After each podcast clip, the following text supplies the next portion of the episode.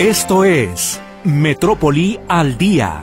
Participe llamando al 33 38 13 15 15 y 33 38 13 14 21.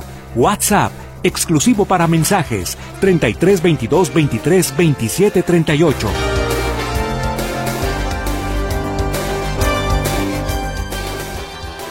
Sea más que bienvenido a esta segunda hora de transmisión de Metrópoli al día. ¿Cómo está? Muy buenas noches.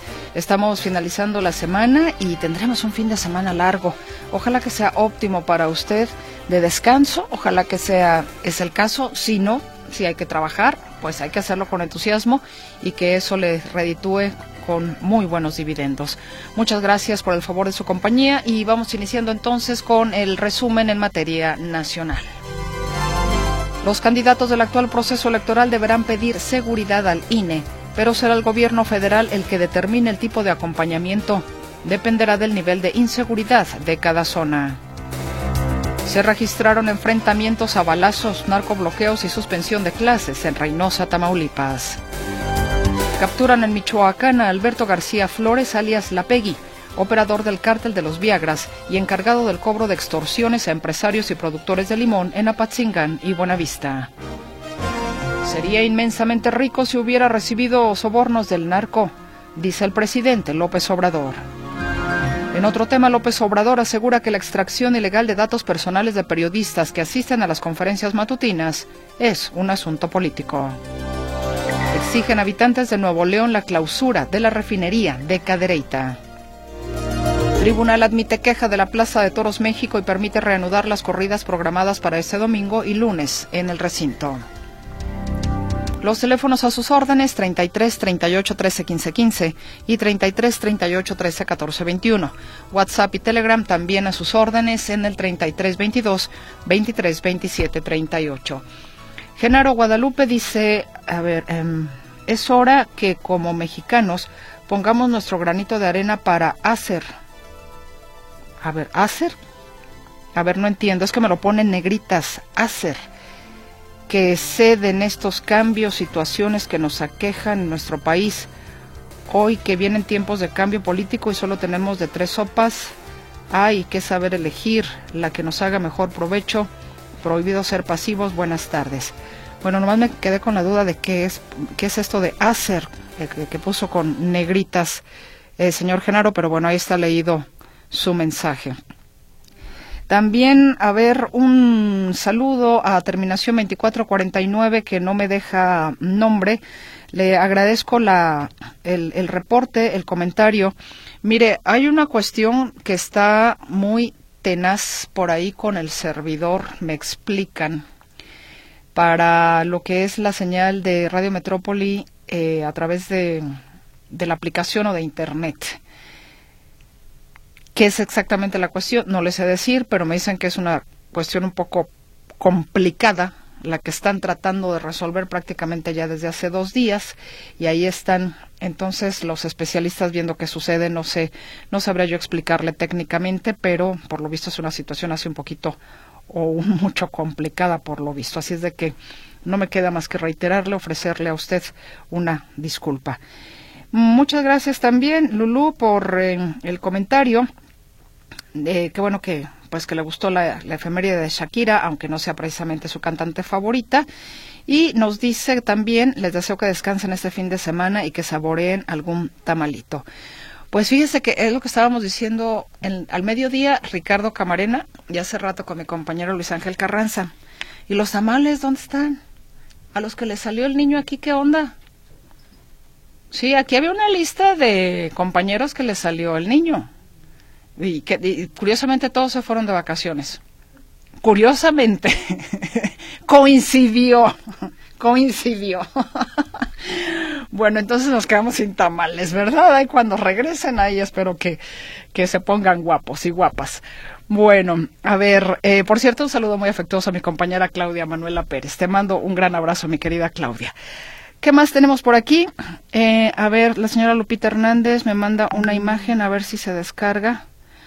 Eh, bueno, a ver, gracias Lupita por, por, la, por la imagen.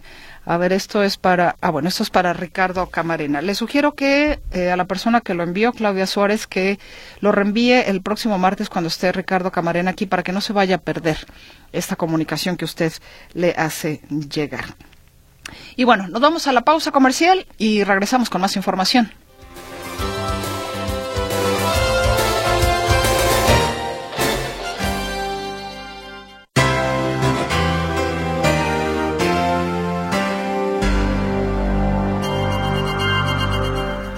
Muchísimas gracias a Olimpia que amablemente nos manda tamalitos virtuales.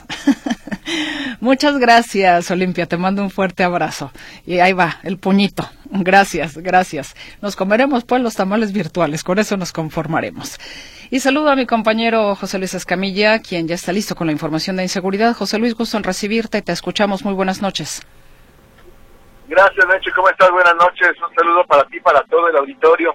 Bueno, comentaste que eh, el último día del año, la última noche del año pasado, o de, de 2023, se dio un hecho en las inmediaciones de la nueva central camionera.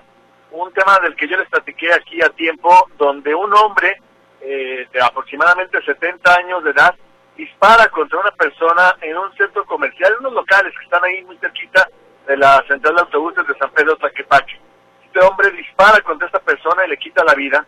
Y cuando llegan los primeros respondientes de la Policía Municipal de San Pedro Tlaquepaque, resulta que este sujeto dispara contra los policías y termina lesionando de muerte al elemento Simón Márquez Sánchez, que pierde la vida minutos después cuando recibía las primeras atenciones. Simón Márquez Sánchez y la otra persona pierden la vida y, eh, bueno, logra, logra, Simón Márquez logra lesionar al septuagenario que le estaba disparando. Cuando se da esta agresión resulta lesionado el agresor, quien fue hospitalizado y apenas en fechas recientes fue dado de alta y llevado ante el juez de control y oralidad que lo requería con los delitos de homicidio calificado y homicidio calificado en grado de tentativa. Este hombre, el agresor, el septuagenario, se llama J. Jesús E. J. Jesús E, que fue quien dispara en contra de esas dos personas para quitarles la vida. Eh, y bueno, ahora está vinculado a proceso y en prisión preventiva por al menos un año. Hablemos de otro tema, me eché un par de hechos, bueno, un, hecho violento que ocurre el día de hoy en Tlajomulco de Zúñiga, en el siempre conflictivo Lomas del Mirador. Esta colonia del municipio de San Pedro, pero de Tlajomulco de Zúñiga, donde yo te merece que Lomas del Mirador y eh, Villa Fontana Aqua son dos de los fraccionamientos más eh, conflictivos del municipio de Tlajomulco de Zúñiga. En esos dos fraccionamientos se registra una gran cantidad de homicidios, como este que te voy a platicar a continuación. Resulta que eh, hoy por la mañana vecinos de la calle Monte Sevilla reportaban que había una, lo que aparentemente era un cuerpo humano. Las autoridades se acercan, eh, observan que había bolsas plásticas que cubrían una especie de colchoneta y dentro de la colchoneta el cadáver de un hombre, un hombre de aproximadamente 35 años que tenía poco pelo, estaba amordazado con cinta en la boca y que vestía una playera azul con rayas horizontales. Es lo que se sabe de este hombre asesinado y encontrado ahí en el municipio de Tlacomulco de Zúñiga. Tendría varias horas de descomposición hasta que fue localizado allá en el fraccionamiento Lomas del Mirador. Hablemos de otro asunto, Meche, muy extraño, como lo que ocurrió el día de hoy allá en el municipio de Zapopan, en el parque metropolitano. Resulta que hoy por la mañana eh, personas corrían ahí en el parque, en la parte posterior, en la parte colindante al centro acuático. Eh, cuando debajo de un árbol, hay, una parte que está muy arbolada, tiene muchas sombras, y ahí de repente los corredores se ponen a calentar. Cuando estas personas estaban ahí en la zona, observan que había algo extraño al pie de un árbol. Era una mochila vacía, pero a un costado de la mochila vacía, Meche, estaba un costal y sobre el costal un cráneo. Así tal cual, un cráneo humano, huesos de una cabeza humana, ya nada de tejido blando, era de puro hueso, eh, pero lo curioso es que parecía o daba la impresión de que la mitad del cráneo había estado enterrado y la otra mitad estaba a la intemperie por los colores, la coloración que tenía este cráneo humano. Finalmente, esta, este cráneo eh, fue abandonado ahí. Aparentemente habría sido un tema de brujería, de algún tipo de movimiento extraño. ¿Por qué? Porque a un lado había un pájaro muerto. No es la primera vez que las autoridades de seguridad encuentran eh, este tipo de indicios que hacen presumir a todas luces que se trataría de algún tipo de ritual, de brujería, magia negra, como lo quieras llamar, que es utilizado eh, pues, por algunas personas Alguna vez me tocó cubrir algo similar, Meche, en la zona de Inglaterra y Niños Héroes, una lengua de res envuelta en estambre con alfileres. Luego ahí muy cerquita de nuestras instalaciones me tocó también cubrir un caso de una gallina que estaba con, no, no me acuerdo bien, una gallina, pero a todas luces se trata de pues cosas así extrañas y no se descarta que lo que ocurrió hoy en el Parque Metropolitano sea justamente eso. Y ya para terminar este reporte, Meche, te platicaré sobre esta persona que fue vinculada a proceso por el delito de ciberacoso. En muchos años que tengo cubriendo la fuente de seguridad, Meche, no recordaba yo de alguna persona que hubiera sido vinculada por ese delito de ciberacoso. Resulta que un hombre en el año, ahora te digo en qué en mayo de 2021, estuvo acosando a su pareja sentimental. Resulta que le comenzó a mandar a ella y a sus hijas, diciéndole que requería atención médica, psicológica, y esa mujer dijo que ella se sentía denigrada, acosada y angustiada. Eso motiva que el, eh, el juez que lleva conocimiento de esta carpeta de investigación lo vincule a proceso por el delito de ah, ciberacoso. Un delito, como te digo, no es muy común en lo absoluto. ¿Y qué es lo que ocurre? Bueno, que ese sujeto fue vinculado a proceso y se le dictan medidas cautelares por espacio de un año. No se le puede acercar a su expareja, no le puede mandar mensajes, tiene que estar acudiendo a firmar eh, luego de, de, que fue pues eh, vinculado por este delito de ciberacoso que como te digo a lo mejor ocurre con mucha frecuencia pero que sea eh, judicializado pues no, no, es tan común. Mi reporte Meche, buenas noches. Caray, las cosas que, que se ven. Te agradezco, José Luis Escamilla, que tengas un estupendo fin de semana, que descanses. Igualmente, hasta luego. Hasta luego. El desplome de un árbol en la base del Escuadrón Jaguares de la Policía de Zapopan dejó daños a varios vehículos, tanto de la corporación como unidades particulares de los elementos. El árbol se encontraba a espaldas del edificio de la Comisaría Municipal en la zona de la curva de Zapopan y habría sido derribado por los vientos. De acuerdo con la corporación, se desplomó sobre 10 motocicletas que se encontraban estacionadas y una camioneta municipal y afortunadamente no se reportan heridos. Y vámonos hasta Tamaulipas, la violencia desatada en este país. En los límites de la ciudad de Río Bravo y Reynosa, Tamaulipas, se registraron una serie de persecuciones y enfrentamientos a balazos el día de hoy entre autoridades e integrantes del crimen organizado que operan en la frontera. Los hechos dejan saldo de dos personas heridas, la suspensión de clases a nivel básico, además de narcobloqueos en varios puntos. Asimismo, se logró el aseguramiento de una camioneta con blindaje y armamento. Esto allá entonces en Tamaulipas. Y por cierto, a ver, aquí contesto eh, una inquietud que me parece que tiene que ver con lo mismo. El señor Pedro Jauregui se comunica con nosotros, me dice, ¿puedes repetir la nota de bienestar? No escuché bien a qué se refería la nota. No, me parece que se refiere más bien, eh, don Pedro, a que la Secretaría del Sistema de Asistencia Social arrancó ya el proceso para agendar citas y recargar la tarjeta del programa Mi Pasaje del transporte público del calendario 2024A. Eso es de lo que hemos hablado. Sobre el bienestar, nada. Me imagino que lo que usted escuchó así más o menos y, de repente se confundió fue esto que estábamos anunciándole a usted. Ya de hecho el registro para agendar cita inició anoche para las tres modalidades, las recuerdo, adultos mayores, mujeres y personas con discapacidad. Los estudiantes podrán ingresar a la página a partir del 12 de febrero. ¿Cuál es la página? Mi pasaje guion ssas.jalisco.gov.mx. Y con esto también quiero responderle a Gloria Ramírez, que también gentilmente se comunica con nosotros. Dice, lo de mi pasaje es por medio de la página o por el número que dieron porque no me contestan. No, Gloria, es a través de eh, la página de internet. La repito, mi pasaje guion ssas.jalisco.gov mx. Aquí usted tiene que ingresar a esta página, Gloria, para agendar su cita si usted pertenece a una de estas tres modalidades. Adultos mayores, mujeres y personas con, mujeres y personas con discapacidad. Los estudiantes ahorita no, no les está dando opción a los estudiantes. Los estudiantes, reitero, la fecha sería para que ellos puedan ingresar y registrarse para agendar su cita, para que les haga la recarga de la tarjeta del programa Mi Pasaje, será hasta el 12 de febrero.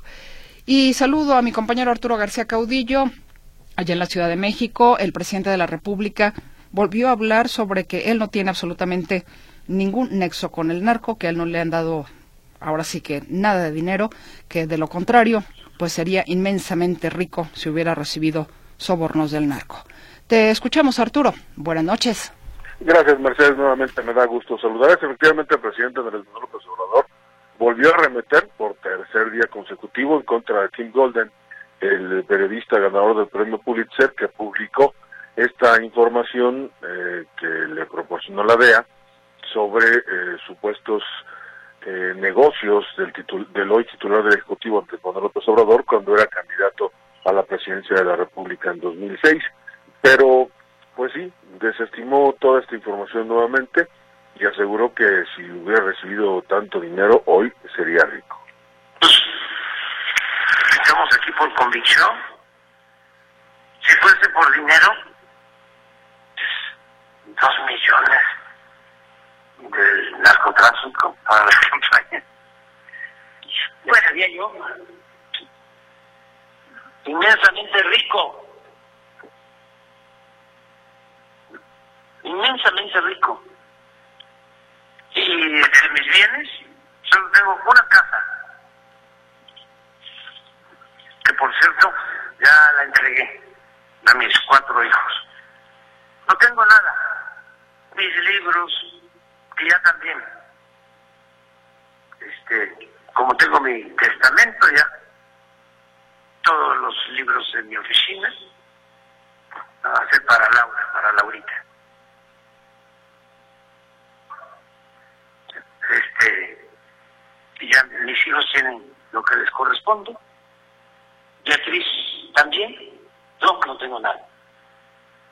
Pues ahí está el presidente Andrés Manuel López Obrador. Usted se preguntará quién es Laurita. Bueno, Laurita es su secretaria y lo otro que pues le faltó al presidente López Obrador decir es que en la cartera solamente trae 200 pesos. A lo mejor es que ya le puso más y por eso no lo dijo el Mi reporte, Mercedes. Arturo, ¿se sabe algo de la solicitud que hizo inclusive el presidente al gobierno de los Estados Unidos de disculparse si no le presentan pruebas de que supuestamente recibió durante su campaña, sí fue durante su campaña, ¿no? Eh, dinero del narco. pero es que no, o sea, imaginas tú a Joe Biden ofreciendo disculpas por un asunto así, del que no tiene nada que ver. Por un reportaje. ¿Por un reportaje? Bueno, sí, sí, yo, nada más preguntaba, porque sí, no, no he visto ningún pronunciamiento efectivamente de, Joe Biden al respecto. Ni, ni, de Joe Biden, ni de la Casa Blanca, ni del Departamento de Estado, ni el del Departamento de Justicia. Nadie le va a ofrecer una disculpa porque no tienen por qué hacerlo. En todo caso, al presidente López Obrador le correspondería presentar una denuncia ante tribunales en Estados Unidos. Entonces sí, debería haber una respuesta. Pero de otra forma, eh, dejándolo así porque dice que no va a presentar ninguna denuncia, hoy insisto en eso, eh, pues no, no le veo sentido. En otro caso sería contra el, en todo caso digo sería contra el periodista. Contra el medio de comunicación que lo publicó, ni siquiera contra el gobierno, o sea, o, o podría presentarlo en contra de la agencia antidrogas, la DEA, porque se supone que de ahí salió la información. Ándale, exactamente, exactamente. Pero de otra forma, sí, Joe Biden evidentemente no lo va a hacer, tampoco Donald Trump lo va a hacer por haber sido presidente el último, ni tampoco lo va a hacer eh, eh, Barack Obama, ni ningún presidente de los Estados Unidos le va a ofrecer una disculpa, o expresidente le va a ofrecer una disculpa, solo porque él dice que tienen que ofrecerle una disculpa. Tendría que ser encausado por carriles oficiales para que así pudiera suceder. Pero así porque salió en la mañanera a decir que quería una disculpa, pues nadie va a dar la cara por eso. Arturo García Caudillo, muchas gracias. Al contrario, buenas noches, hasta el rato. Hasta el rato, que estés muy bien. Arturo García Caudillo con la información y en otras cosas, vecinos de la venta del astillero, Pinar de la Venta y el poblado de la Primavera presentaron una denuncia ante la Procuraduría Federal de Protección Ambiental, pues acusan que la construcción de una nave industrial sobre la carretera a Nogales está invadiendo un vaso regulador justo frente al retorno poniente de Pinar de la Venta. En la denuncia señalan que en las últimas semanas se realizaron movimientos de tierra que restaron capacidad al vaso regulador para ganar terreno para naves industriales. Los quejosos afirman que el sitio es esencial para mitigar inundaciones en la carretera a Nogales. Acusan, que también, acusan también que el espejo de agua se convirtió en un sitio con su propio ecosistema de peces, aves y reptiles, por lo que afirman se presenta daño medioambiental. Mencionan incluso que la cuenca, por sus atributos, debería de gozar protección como sitio Ramsar por tratarse de un humedal. La denuncia también señala la existencia de descargas irregulares en esta cuenca procedente de fábricas que hay en la zona. Pues ya veremos entonces qué responde la Procuraduría Federal de Protección Ambiental a esta denuncia que presentan, eh, repito, vecinos de la venta del astillero, Pinar de la Venta y el poblado de la primavera por la destrucción de este vaso regulador. Y en otras cosas, confirma el secretario de Gestión Integral del Agua, Jorge Gastón González, que quedó atrás el fantasma del desabasto durante el periodo de estiaje, porque por fin la zona metropolitana de Guadalajara recibirá en febrero mil litros por segundo del sistema El Salto Calderón. Vamos a escucharlo. Está garantizado completamente, Griselda, esa eh, situación de que no nos faltará agua, pues llegarán a la presa Calderón esos eh, mil litros por segundo para lo que es el área metropolitana de Guadalajara y el avance en lo que son el componente 2, que es eh, la estación de bombeo de la presa del Salto, está al 95%. Gastón González indica que del 5 al 16 de febrero se realizarán las pruebas de la estación de El Salto para el bombeo constante de estos mil litros de agua por segundo a la metrópoli participación de nuestra audiencia, a la que le agradezco enormemente. Lupita Hernández también gentilmente nos manda por aquí tamales y atole virtual. Una bicicleta eh, de estas que traen como su carrito, ¿no? Y vienen pues ahí las vaporeras, una con tamales y otra con atole. Bueno, muchas gracias también por los tamales y el atole virtual. Lupita Hernández, muy amable. También nos dicen, Ay, no, no se preocupe, don Genaro Guadalupe, es que yo pensé que era otra cosa. No, no, no hay ningún problema. Es que como me puso, lo puso así, yo pensé que tenía algún significado en particular. Por eso mi duda, mi pregunta, pero no se, no, no se preocupe, ya entendí lo que usted me quiso decir. Nos dicen, ¿me podría mandar la página para registro del pasaje? Soy de la tercera edad. Señor Armando Torres, gracias y saludos y feliz día tamalero. Muy bien, eh, con mucho gusto, señor Torres, permítame un segundo y ahora se lo estoy compartiendo. Tenemos que hacer un corte comercial y regresamos.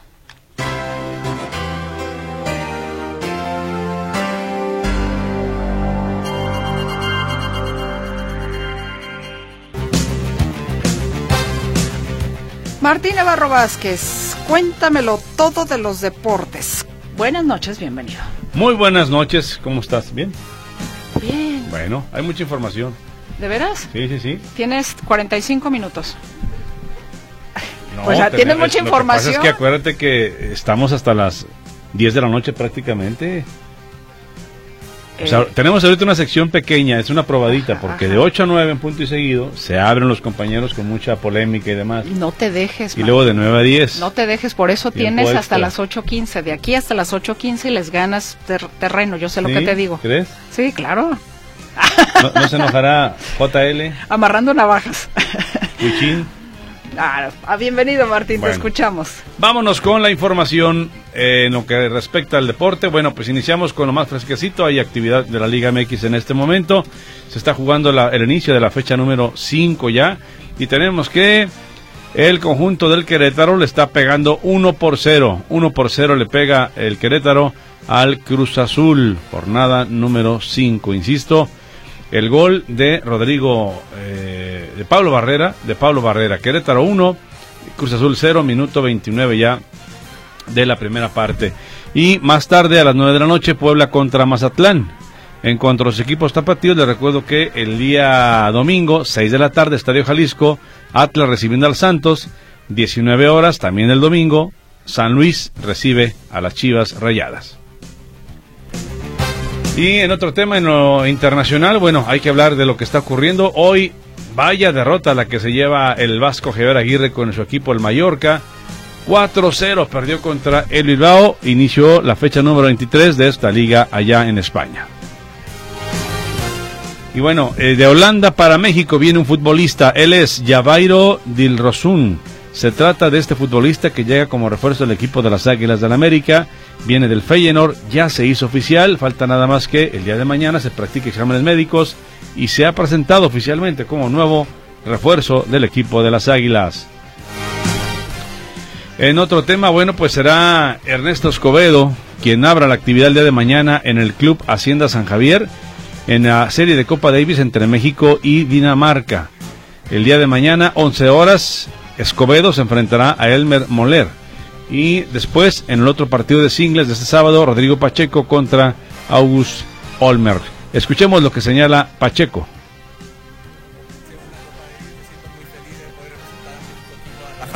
Es un gran orgullo para mí, bueno, y dentro de la cancha lo voy a dar todo para poder sacar el punto a México en la Davis. Son jugadores más grandes que yo, lo cual en Copa Davis es donde puedo enfrentarme y en el circuito ATP, lo cual estoy empezando yo y bueno, estoy muy feliz de poder enfrentarme a jugadores grandes como los daneses y bueno, es una gran experiencia para seguir creciendo en mi carrera. Realmente todos somos amigos, este, nos sentimos unidos y bueno, siempre pensando en positivo que vamos a ganar.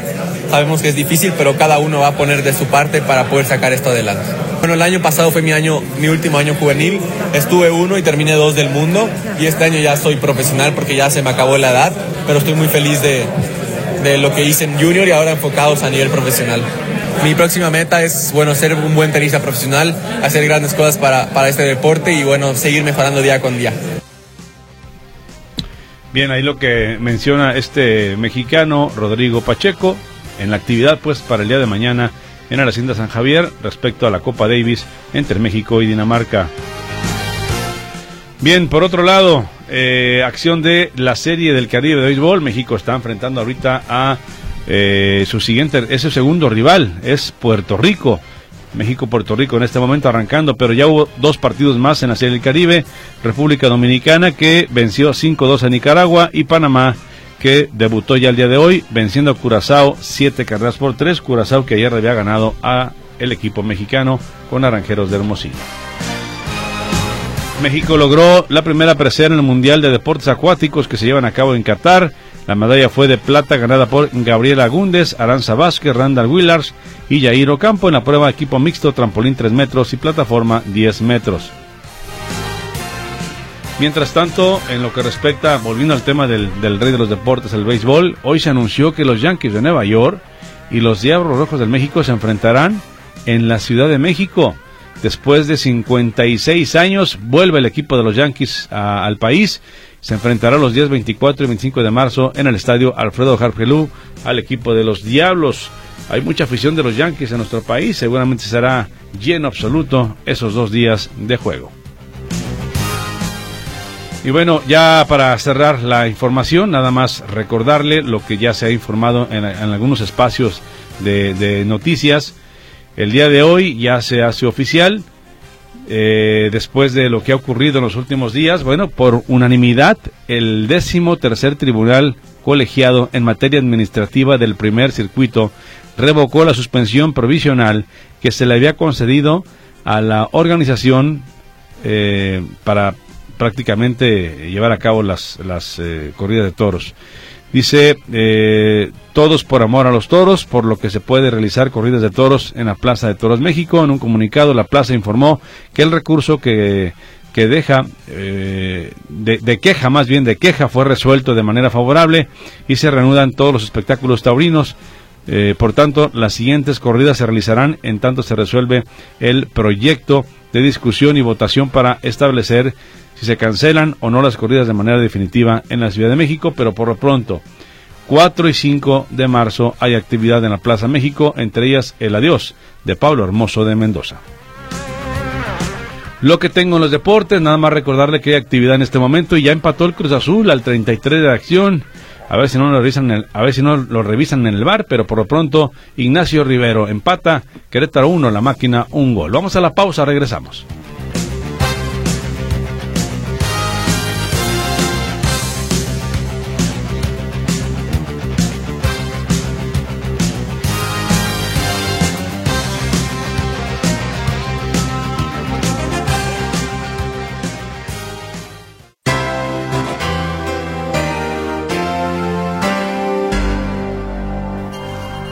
Gracias por continuar con nosotros. Les recuerdo los teléfonos en cabina. Todavía tenemos unos 18 minutitos aproximadamente de, tiempo al aire.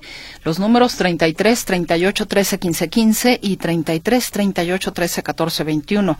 El WhatsApp y el Telegram a sus órdenes también en el 33 22 23 27 38.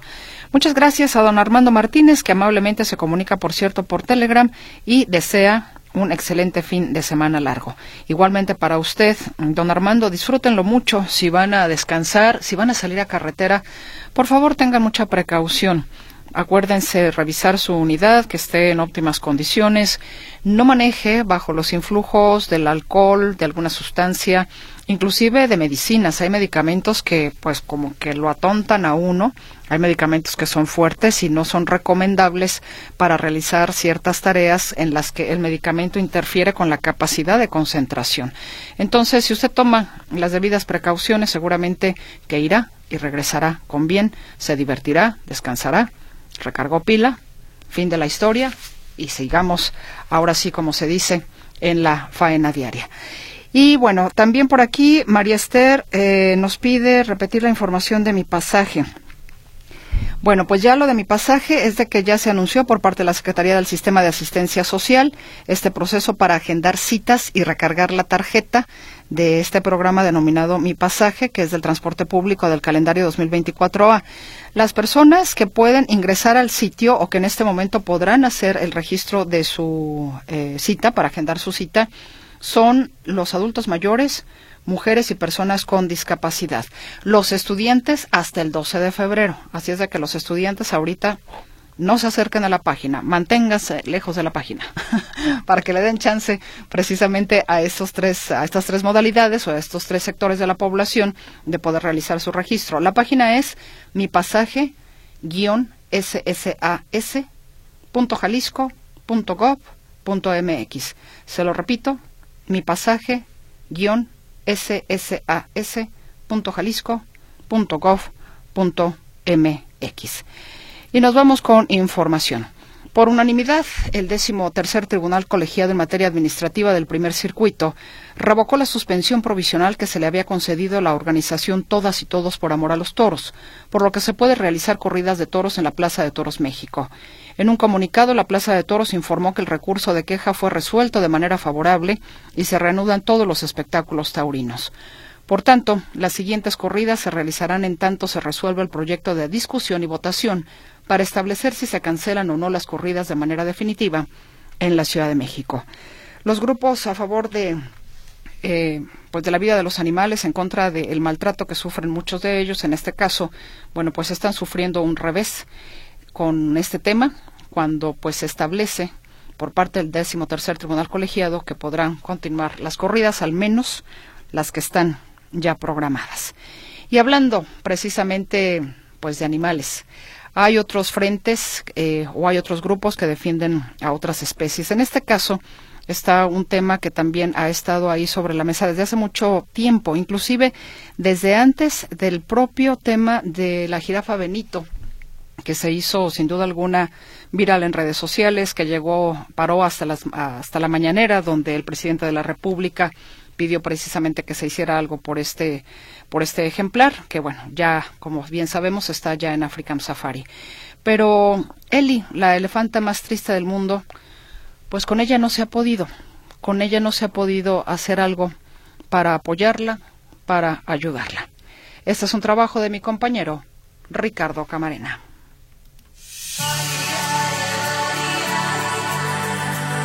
El rescate de Benito, la jirafa más famosa de México, obligó a retomar la discusión en torno al maltrato animal y específicamente a voltear la mirada a otro ejemplar de la vida silvestre que hoy se encuentra en malas condiciones. Es otro caso documentado, abordado por activistas y llevado a instancias judiciales sin que hasta el momento se haya logrado algo. Hoy revisamos la historia de Eli, la elefanta más triste del mundo. Eli es una elefanta africana de aproximadamente 40 años. Los últimos 10 los ha pasado en el zoológico de San Juan de Aragón, en la Ciudad de México. La intención era proporcionarle una mejor calidad de vida tras ser rescatada de un circo en el que recibía malos tratos. Pero la buena intención quedó solo en eso. Eli no estaba y no está bien. En entrevista con El Heraldo, Diana Valencia, integrante de la asociación Abriendo Jaulas, Abriendo Mentes, esto afirmaba.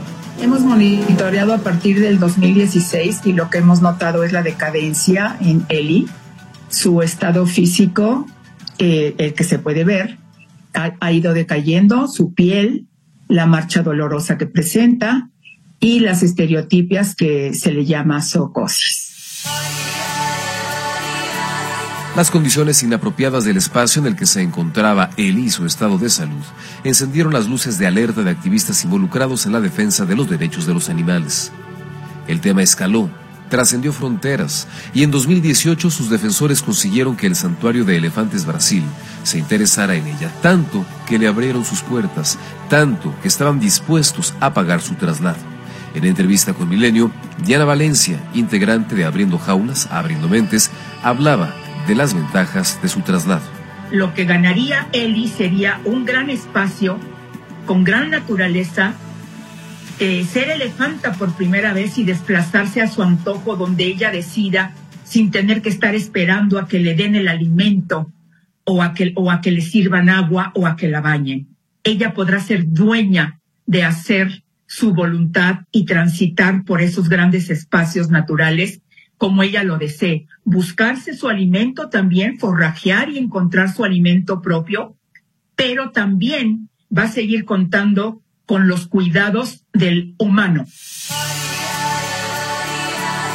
Pero el gobierno de la Ciudad de México dijo que no, que la elefanta no se iría, que no es necesario. Así lo decía el director de zoológicos de la capital del país, Fernando Goal, en entrevista con Azteca. No es necesario su traslado.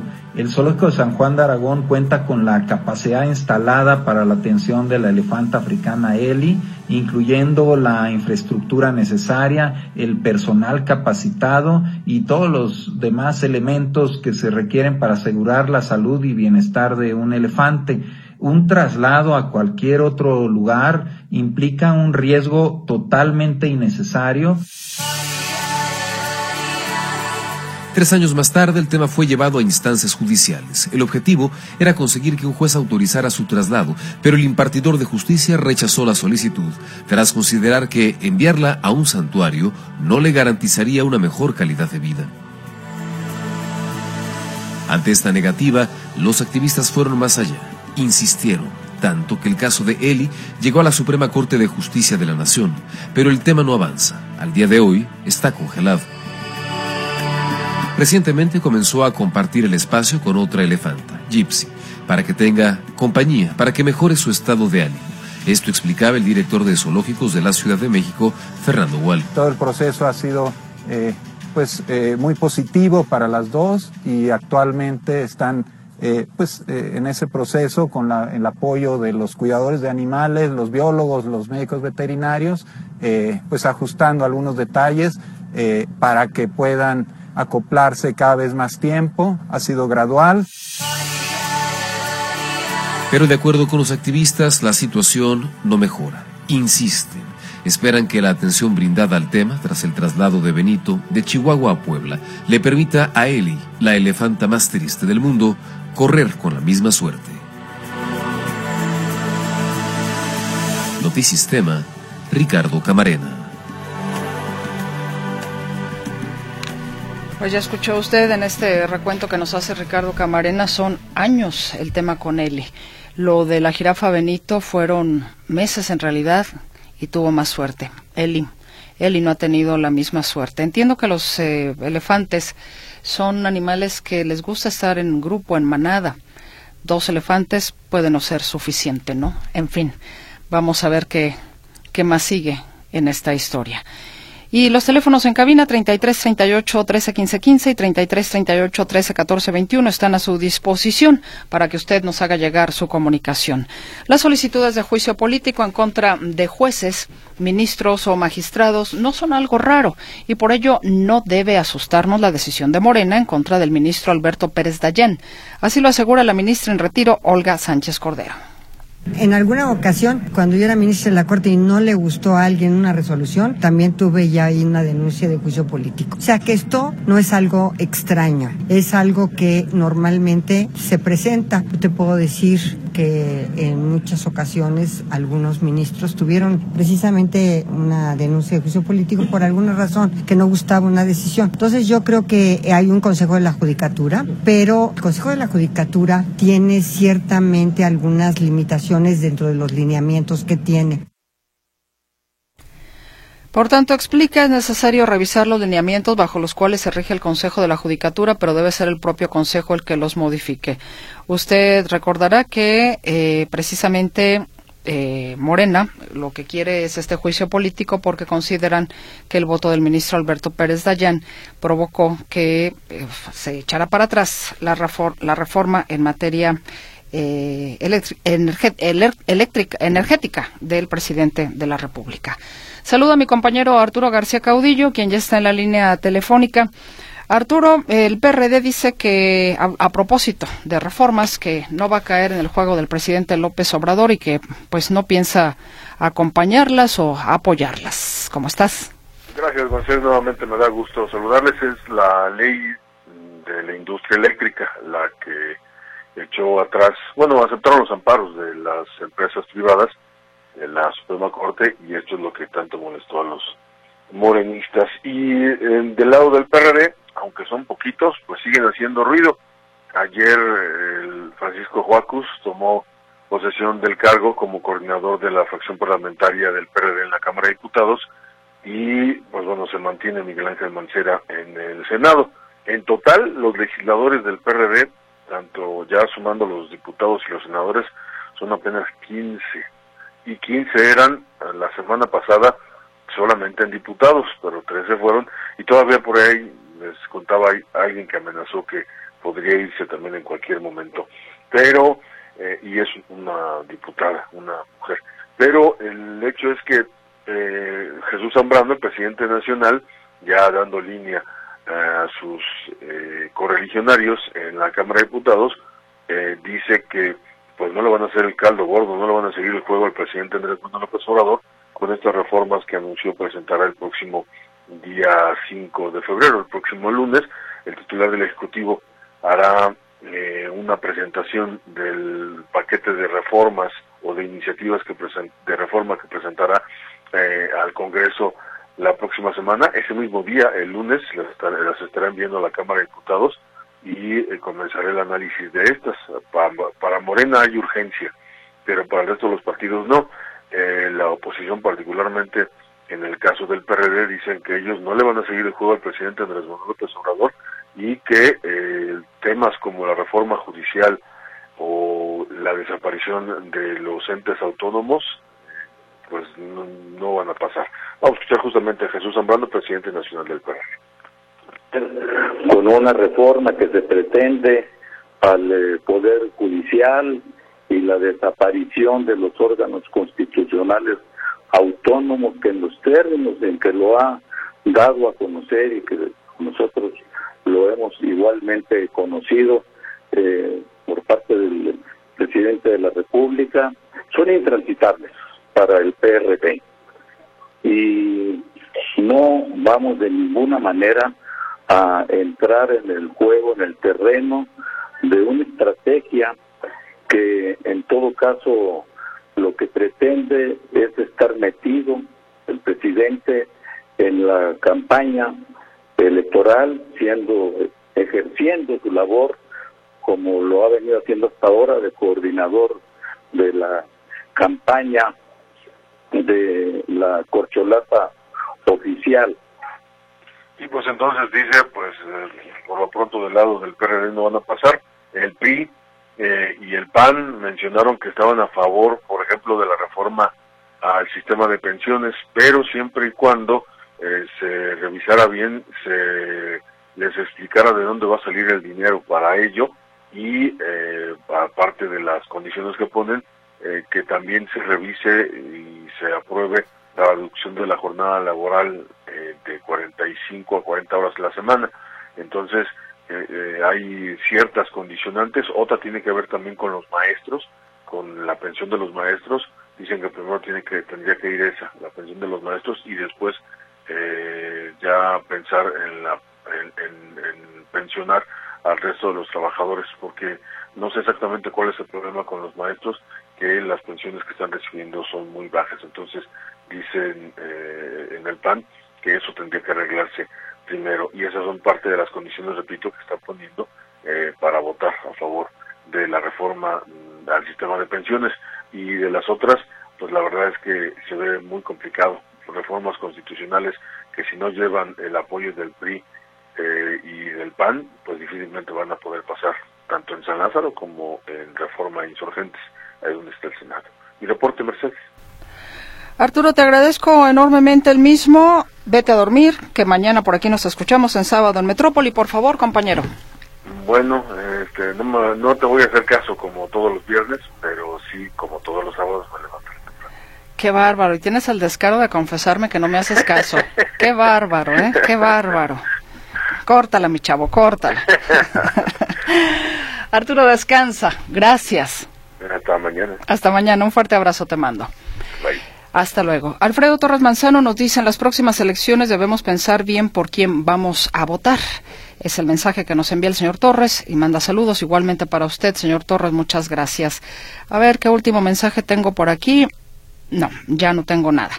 Y bueno, mire, mañana lo espero, efectivamente, en sábado en Metrópoli. Le tengo un libro muy interesante. Ya sabe que los sábados tenemos nuestra sección, si leo la libro, hoy qué libro. Bueno, pues mañana le tengo un libro bien interesante que tiene que ver con la historia. ¿Cuánto de lo que nos habrán contado de la historia universal, de la historia de nuestro país, realmente es cierta? ¿O es una invención? O qué tan apegada realmente están las versiones a lo que efectivamente sucedió con diferentes episodios en la vida de este planeta, en la vida de los seres humanos, la historia con la que nos vamos forjando. Bueno, mañana nomás le hago ese adelantito para que medio se dé una idea si a usted le gusta el tema de la historia. Mañana le tendré este libro muy interesante y también la conversación con su autor. Nada más el puro adelanto para dejarlo con la curiosidad y ojalá que usted nos pueda acompañar mañana, despuesito de las 7 de la mañana en sábado en Metrópoli. Momento de despedirnos, le agradezco infinitamente que nos haya acompañado a todo este equipo. Berenice Flores en los teléfonos, César Preciado en el control de audio, soy Mercedes Altamirano, que descanse, que tenga un sueño reparador y mañana aquí lo espero a las 7 de la mañana con café y tamales. Si le quedó uno por ahí, pues mire, acá hay estómago. Gracias, muy buenas noches.